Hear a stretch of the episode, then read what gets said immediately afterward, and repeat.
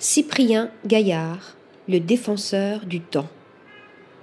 Tout en redonnant vie au défenseur du temps, à Lafayette Anticipation, Cyprien Gaillard nous donne à voir les ruines et les désordres de notre temps au Palais de Tokyo.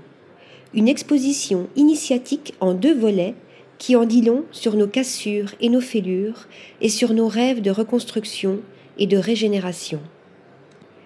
Il était une fois un enfant qui, chaque jour, arrêtait sa course sous une horloge pour observer le défenseur du temps.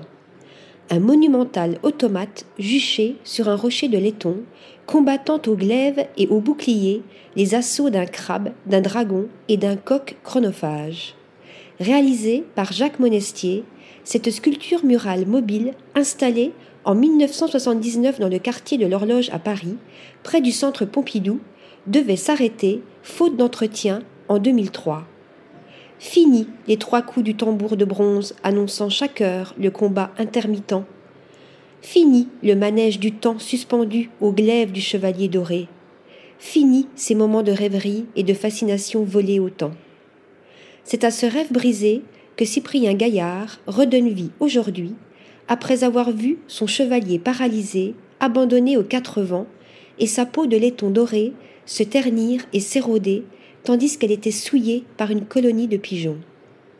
J'ai toujours eu envie de souffler une nouvelle vie dans l'œuvre d'un autre, explique l'artiste qui a réussi à obtenir que l'œuvre abandonnée à son triste sort soit déposée pour être restaurée.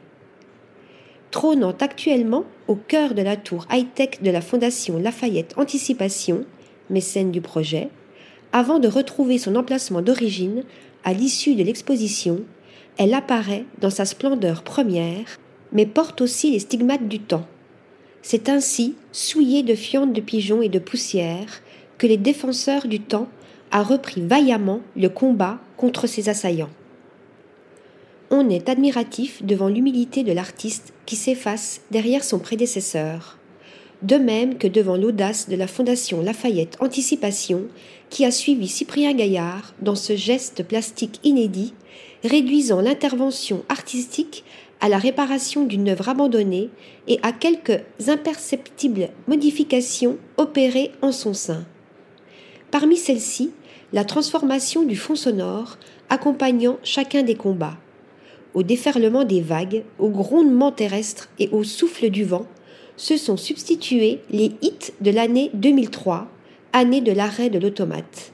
Des tubes pop alternant avec une musique ambiante signée Lara Haji.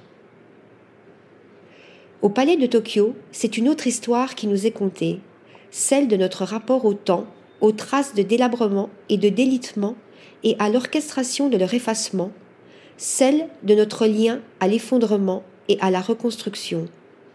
À travers nos ruines, nos territoires délaissés et nos terres blessées, mais aussi le désordre de nos villes éventrées et bardées d'échafaudages. Dans Frise, une vidéo projetée sur écran, l'artiste nous met face à la disparition de nos monuments et à l'emprisonnement de notre vision dans l'enchevêtrement géométrique des ossatures métalliques recouvrant nos façades en travaux. Autre disparition, ces cadenas d'amour, love locks, arrachés au pont auxquels ils avaient été attachés et récupérés dans des grands sacs de chantier dans les entrepôts de la voirie de Paris. Des déchets amoureux dangereux, car menaçant les ponts de s'effondrer sous leur poids, transformés par l'artiste en ready-made comme pour mieux résister à la disparition. Tel Humpty Dumpty, ce personnage en forme d'œuf tiré d'une comptine anglaise du XVIIIe siècle, popularisé par son dialogue ubuesque avec Alice dans De l'autre côté du miroir, et qui, tombé d'un mur alors qu'il se vantait de ses super pouvoirs, ne pourra, malgré de multiples tentatives, retrouver son état originel, nous cherchons, selon Cyprien Gaillard, à effacer nos failles et nos désordres, à lutter contre notre effondrement. Une lutte qu'il a inscrite dans le mécanisme de l'horloge, gardée par le défenseur du temps, en inversant le mouvement des aiguilles qui ont repris leur éternel décompte mais à rebours du présent, comme pour faire marche arrière. Une quête impossible comme semblent l'illustrer les ombres dessinées à la poudre d'acier sur les murs par Daniel Turner, artiste invité, prêtes à se déliter sous nos yeux, issues de la combustion de parties dissoutes du chantier de rénovation de la Tour Eiffel, et promises à la disparition, elles sont une belle mise en abîme de la dissolution, une belle allégorie de la déliquescence, une troublante captation de l'œuvre du temps. Article rédigé par Stéphanie Dulou.